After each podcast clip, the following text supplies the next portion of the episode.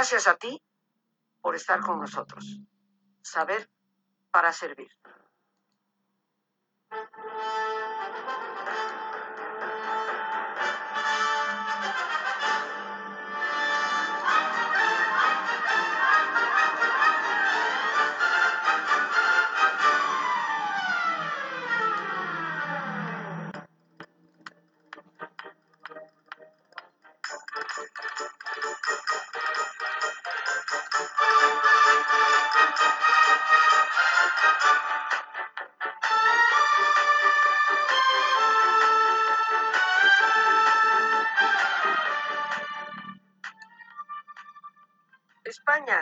Amigos, España nos ha dado tanto, y no me refiero de manera exclusiva a México, por este mestizaje del cual todos somos de alguna forma parte, sino de lo mucho que ha dado el mundo a través de su arte y a través de sus letras.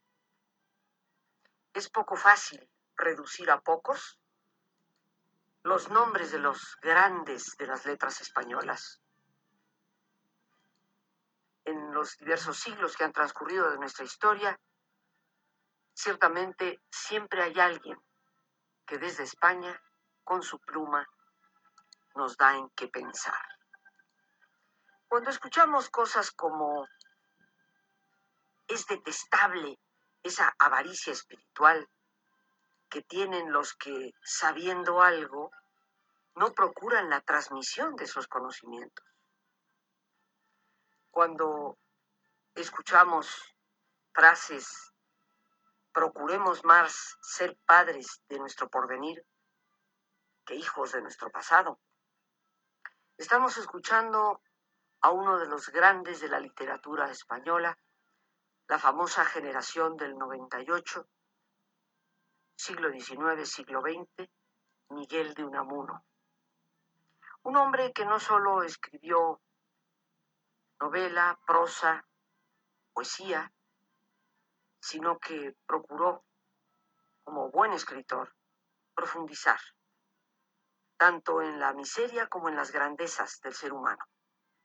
Y el día de hoy, que dedicamos nuestro jueves cultural a Miguel de Unamuno, este gran literato español, nos acompaña la doctora María Eugenia Negrín Muñoz, licenciada en Lengua y Literatura Hispánica por la Universidad Nacional Autónoma de México, con mención honorífica, y también con una maestría y doctorado en Literatura Mexicana por la Universidad Nacional Autónoma de México y becaria del CONACYT, con mención honorífica en ambos casos. Ha sido profesora de instituciones como la UNAM, la Escuela Nacional de Antropología, la Universidad del Estado de Morelos, la Universidad Intercontinental. A la doctora María Eugenia Negrín Muñoz le damos la bienvenida y le agradecemos que nos permita, con todo respeto y con todo cariño, hablarle por su nombre. María Eugenia, muchas gracias por estar aquí. Muchas gracias a ti por la invitación. Y pues agarremos al toro por los cuernos.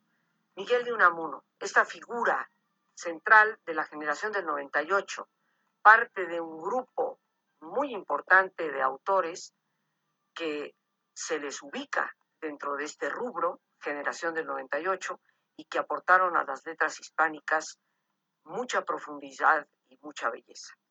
¿Cuáles son los antecedentes para haber agrupado a un número de artistas de diferentes áreas del arte con ese nombre.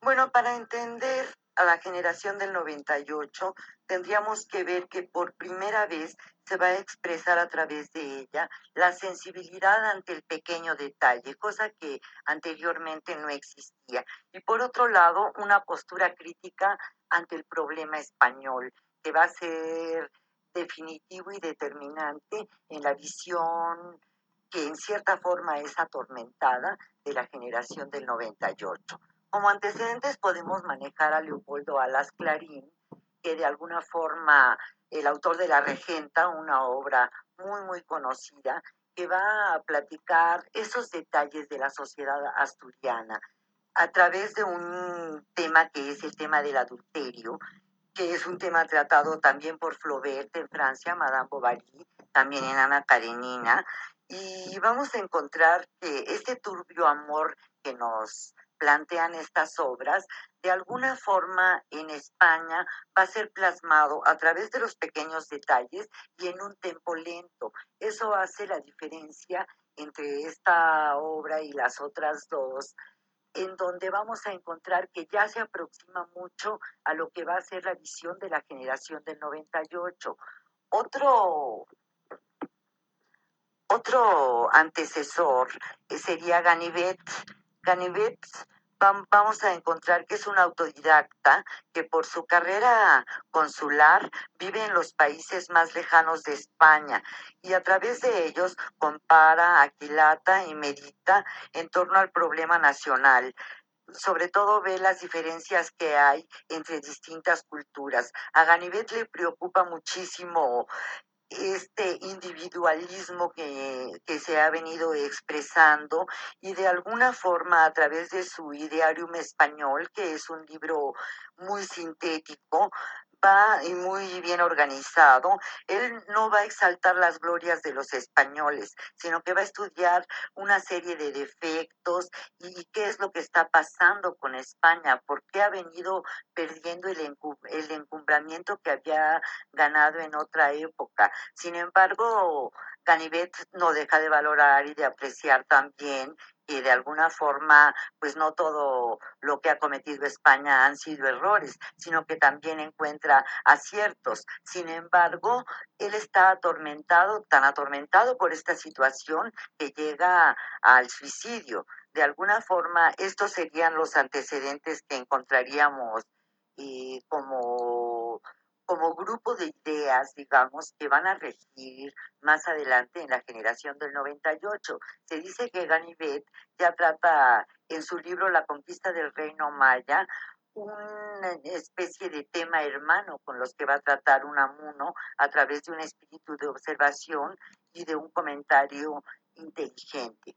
Pero el año de 1900 1898, perdón, es un símbolo. Es un símbolo porque se está dando la pérdida de las últimas colonias de España, se está dando, o acaba de pasar el desastre de la guerra con Estados Unidos, y todo eso sume al espíritu nacional en una desesperación y en un desaliento que demostraba cómo les dolía España, y de hecho así lo dice Unamuno, me duele España.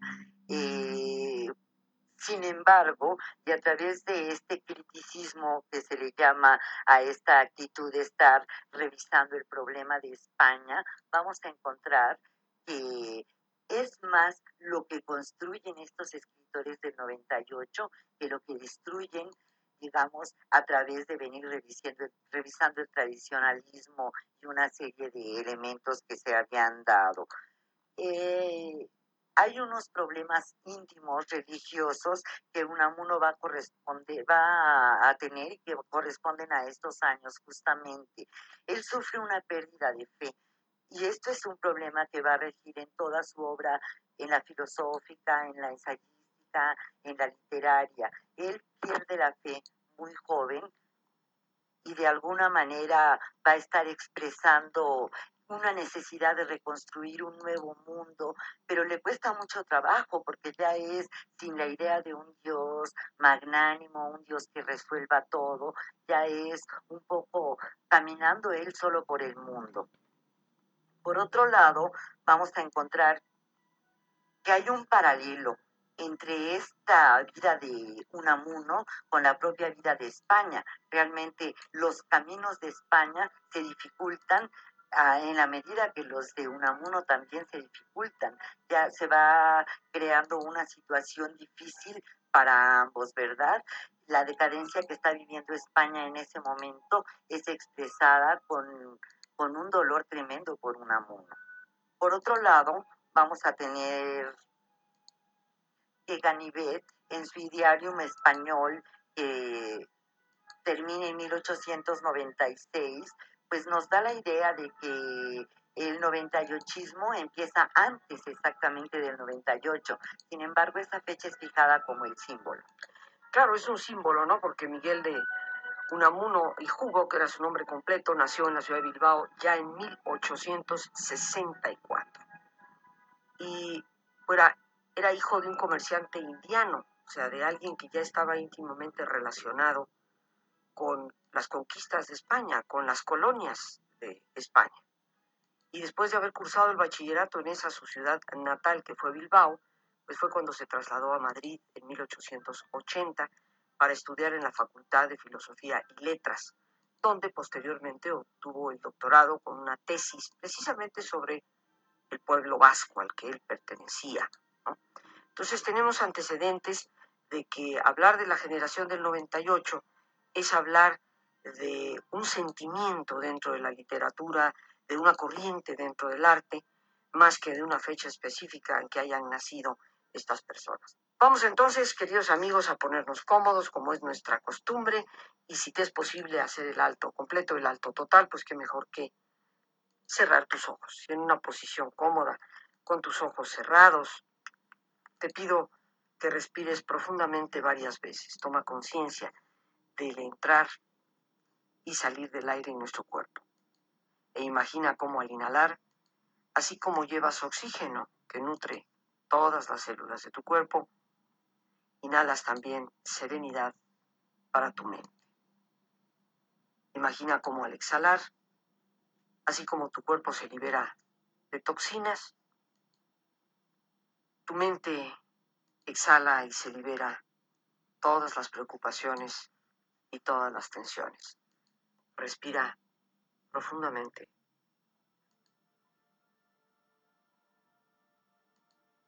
Y concentra tu atención en tu cuero cabelludo. Relaja todos los músculos que cubren tu cabeza.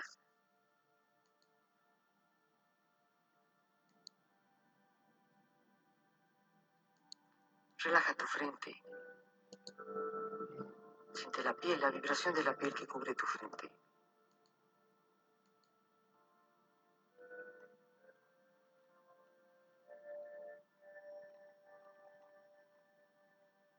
Tus párpados y los tejidos que rodean tus ojos.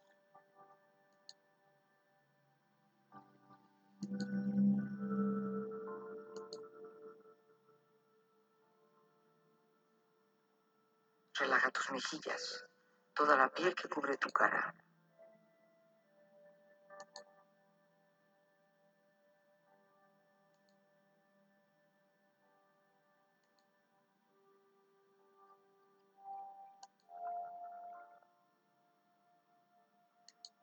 Cuello y tu garganta. Siente su flexibilidad, equilibrio.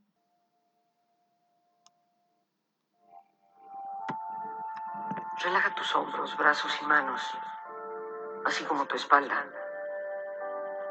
Siente una agradable sensación que relaja y afloja todos los músculos en estas partes de tu cuerpo.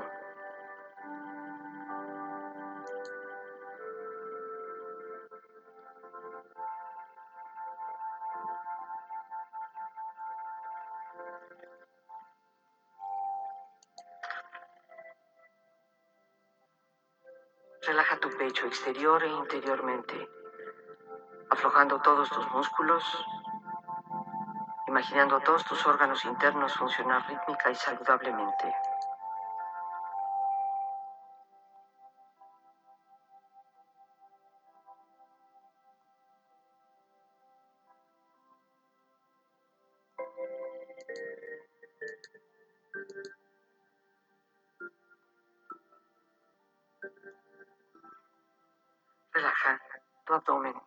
E interiormente, relajando todos los músculos, imaginando a todos tus órganos internos funcionar rítmica y saludablemente.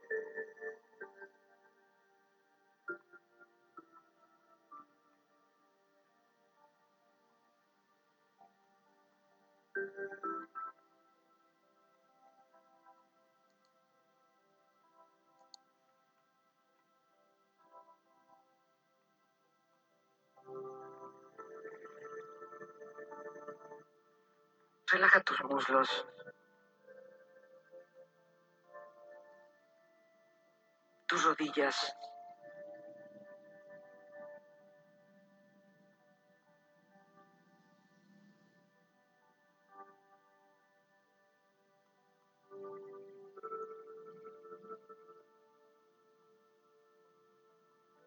Relaja tus pantorrillas y tus pies.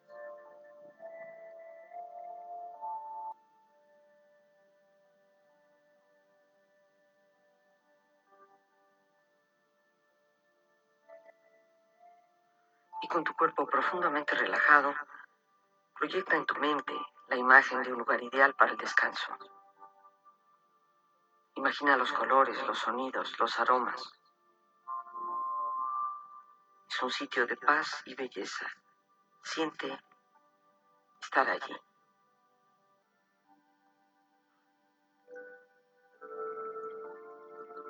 Con tu cuerpo relajado y tu mente serena, reflexiona.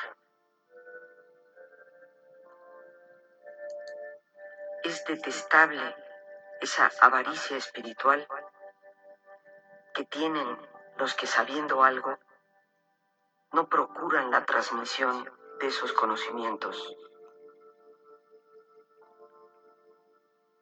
Hay que buscar la verdad y no la razón de las cosas. Y la verdad se busca con humildad. El progreso consiste en el cambio.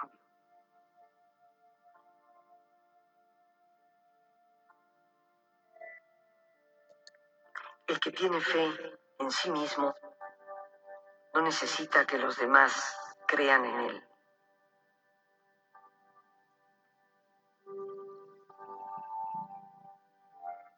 Cada nuevo amigo que ganamos en la carrera de la vida nos perfecciona y enriquece. Más aún por lo que de nosotros mismos nos descubre que por lo que de Él mismo nos da.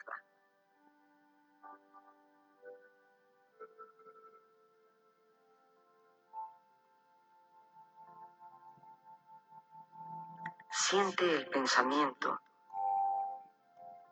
piensa el sentimiento.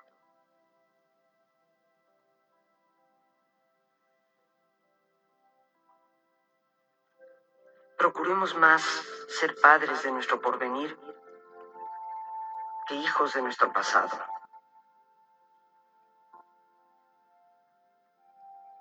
Jamás desesperes, aun estando en las más sombrías aflicciones, pues de las nubes negras cae agua limpia y fecundante.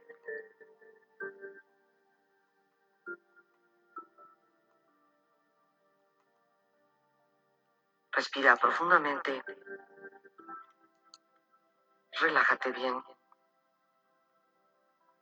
Con esta experiencia empieza lentamente a estirarte, brazos, manos, piernas y pies, moviendo tu cuello, bostezando si lo deseas, haciendo que tu cuerpo retome su nivel de actividad habitual hasta lentamente abrir tus ojos. Ojos abiertos, bien despierto, muy a gusto, bien descansado y en perfecto estado de salud, sintiéndote mejor que antes. Estamos hablando de Miguel de Unamuno, este gran eh, filósofo, escritor español de la llamada generación del 98, que como ya nos ha explicado nuestra invitada, pues ha recibido ese nombre por representar una forma de pensar, un sentimiento, una España decaída, una España que en el siglo XIX termina por perder precisamente a Cuba, en la guerra de 1898 y que ante esta situación depresiva empieza a expresar en su arte eh, esa lamentación y melancolía. Hemos dicho, eh, María Eugenia, que pues Miguel de Unamuno nació en Bilbao en 1864 y que se traslada eventualmente a Madrid para estudiar filosofía y letras donde termina su doctorado, pero regresa a Bilbao. Sí, y más tarde va a Salamanca, donde va a ser catedrático. Y Salamanca es un lugar que él va a llevar calladamente a lo largo de sus obras. Es un lugar que él mismo confiesa que siempre aparece en todas sus obras, ya sean de ensayo, ya sean de poesía, etcétera. Es algo que sella su corazón, es como Fray Luis de León, un viajero que se va apoderando de ese ambiente. Entonces, Salamanca hay que tenerlo muy presente. Creo que la Universidad de Salamanca envuelve a cualquiera, ¿no? Con tan solo visitarla. Por supuesto. Eh, y más tarde va a vivir un gran conflicto porque el dictador Primo de Rivera lo destierra. Entonces, en ese momento él va a vivir a Fuerteventura y allí ante las olas del océano va a darle un nuevo sentido a las cosas y va a escribir, pues digamos, marcando diferencias entre lo que sería su etapa anterior. Eh, digamos que esta crisis religiosa de la que hablábamos y que Unamuno vivió fue decisiva incluso hasta el momento de su muerte. Él va a morir en Salamanca eh, justo al acabarse el primer año de la guerra española y esta lucha cruza toda su vida. Eh, y obviamente toda su obra, ¿verdad? Esa obra llena de paradojas, de lucha, un poco de angustia, de gente atormentada, va a quedar marcada por todas estas luchas españolas. Y por otro lado, tendremos que él filosóficamente se va a formular la dualidad entre la razón pura y la razón práctica, que se refiere al problema sobre todo de la inmortalidad del espíritu. Y la duda va a ser fundamental para un amuno, un poco en relación a Kierkegaard, que de alguna forma planteaba lo mismo. Un amuno piensa que si sigues con dudas, eso es un poco la manera de vivir es un aguijón que marca toda tu vida y que no vas a poder salir de él en ningún momento. Es decir, la duda resuelve todo menos la duda, la propia duda. De alguna manera, él siente filosóficamente que esta es la postura. De hecho, algunos estudiosos han dicho que la pregunta de un amuno es ¿quién soy yo? De alguna forma, siempre se está preguntando qué va a ser de mí, quién soy yo, por qué voy a morir, etcétera. Esta búsqueda entre la vida y la muerte como conceptos trascendentales van a ser fundamentales en su filosofía. Por otro lado, vamos a tener que él también trabajó teatro. El teatro, aún considerándose como un género menos importante que los otros en un amuno, pero de todas maneras él recrea algunas obras clásicas como Fedra, por ejemplo, y les da una adaptación al momento de la España actual, de la España coetánea, para que de alguna forma se entienda que los dramas siguen. Este sentimiento trágico de la vida que le da un nombre a uno de los libros de Unamuno está planteado no solo a través de su teatro.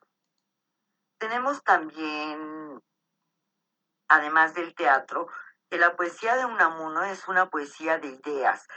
Se supone que no está cargada de valores musicales como se busca a veces, pues en un sentido rubeniano, ¿verdad? No es el caso. Hay una intensa vibración subjetiva en la obra de Unamuno, un encuentro del yo lírico pocas veces igualado, pero no encontramos esa musicalidad que muchas veces pensamos que existe. Lo que sí existe un gran cariño a su tierra natal. Ese, en toda su poesía aparece eso de tú me, tú me levantas, tierra de Castilla, en la rugosa palma de tu mano. Es una belleza de imagen. Está viendo a Castilla como una figura humana con su mano, teniendo ahí a todos los habitantes, ¿verdad? Entonces es muy poético, con un yo lírico muy fuerte, muy declarado y que de alguna forma nos permite ver lo que es esta tierra para un amuno. Vamos a encontrar también que el hecho de que no tenga musicalidad su poesía no significa que no tenga forma, al contrario, la forma va evolucionando mucho en la obra poética de Unamuno y encontramos cómo poco a poco se va volviendo más constructivo y más hondo. Esto lo demuestra el, el poema El Cristo de Velázquez, del que vamos a hablar un poquito más adelante. Pero bueno, lo que es importante en la poesía es el cotejo de la religiosidad que está encerrado en dos Cristos españoles. El primer Cristo sería un Cristo negro, un Cristo momia que le llaman, que es el Cristo de las monjas de Santa Clara de Palencia. Ahí vamos a encontrar la actitud desesperada y negativa, una significación muy peculiar, muy 98, 98 que de alguna forma nos expresa esa negación que tienen los escritores de la generación del 98. Por otro lado, encontramos el Cristo de Velázquez, que es mucho más sereno, es un verbo blanco, como él le llama, y que de alguna manera nos permite ver la esperanza. A través de todo ese negativismo podemos encontrar que también había como una posibilidad de que España se reencumbrara de nuevo. Entonces, de esta poesía religiosa podemos ver cómo evoluciona y cómo en un momento dado Miguel de Unamuno va cambiando también su actitud ante la vida. Y eso todo a través de su religiosidad, que nos llama la atención que alguien que haya vivido una pérdida de fe siga insistiendo a lo largo de su vida en la búsqueda de un Dios, pero esa es la realidad de Unamuno. Eso me trae mucho a la mente aquella frase de Blas Pascal que dice, el que busca a Dios ya lo encontró. Y precisamente en la vida de Miguel de Unamuno vemos estos como bandazos de, un extremo a otro, eh, inclusive dentro de su pensamiento político, en un momento determinado está de un lado y en el otro momento está del otro lado, esto causa una terrible eh, confusión, inclusive en algún momento de su vida cuando por primera vez lo destierran, pues sienten que se inclina mucho hacia el socialismo y después está del lado de Franco, ¿no? Cuando entran las primicias de lo que va a ser la guerra civil española.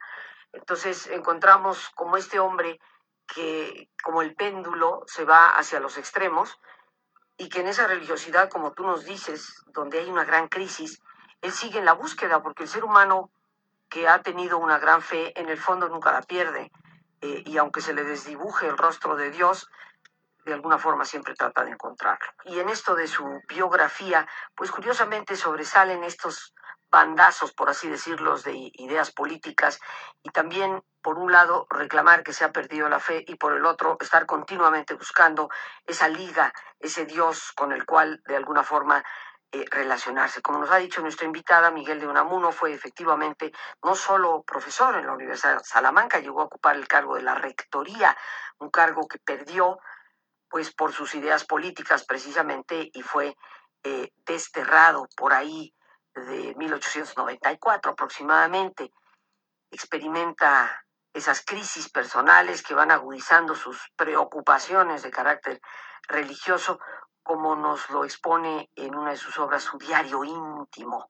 Y en el año 1900, después de esa crisis, es cuando asume la rectoría de la Universidad de Salamanca, que yo quiero que nos recordemos, amigos, es una de las universidades más renombradas de España desde, desde la antigüedad, inclusive hasta, hasta la fecha. Pero se le quita el cargo en 1914 porque se declara partidario de los aliados es procesado más adelante por escribir un artículo en contra del, del rey, se le destierra sin lugar a dudas.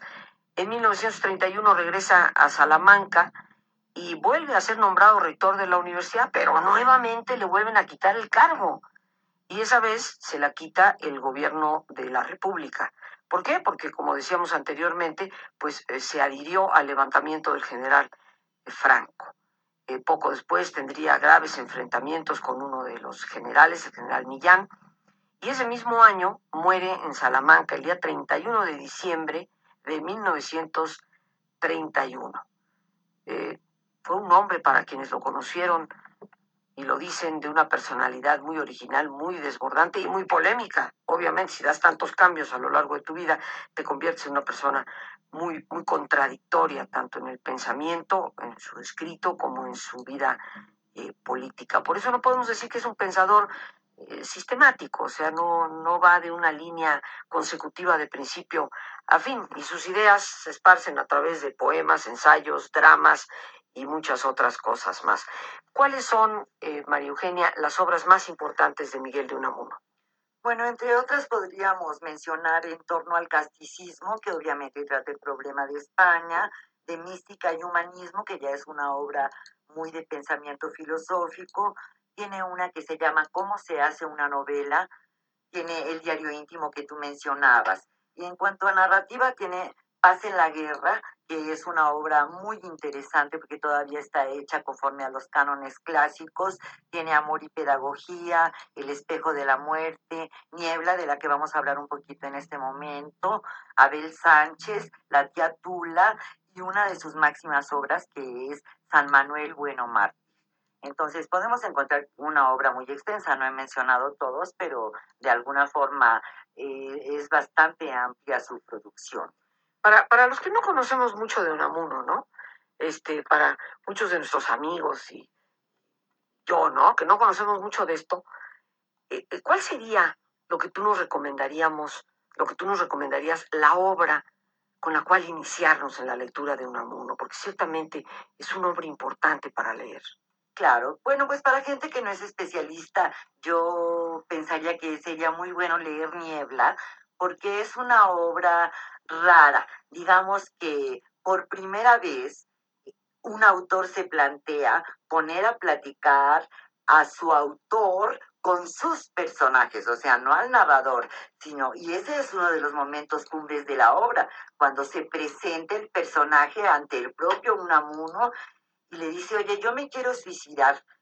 Y Unamuno le dice, te prohíbo que te suicides, pero de alguna forma lo conduce a matarse. Entonces, es muy paradójico y muy raro dentro de, la historia de la literatura. Digamos que se adelanta a Pirandello. A Pirandello.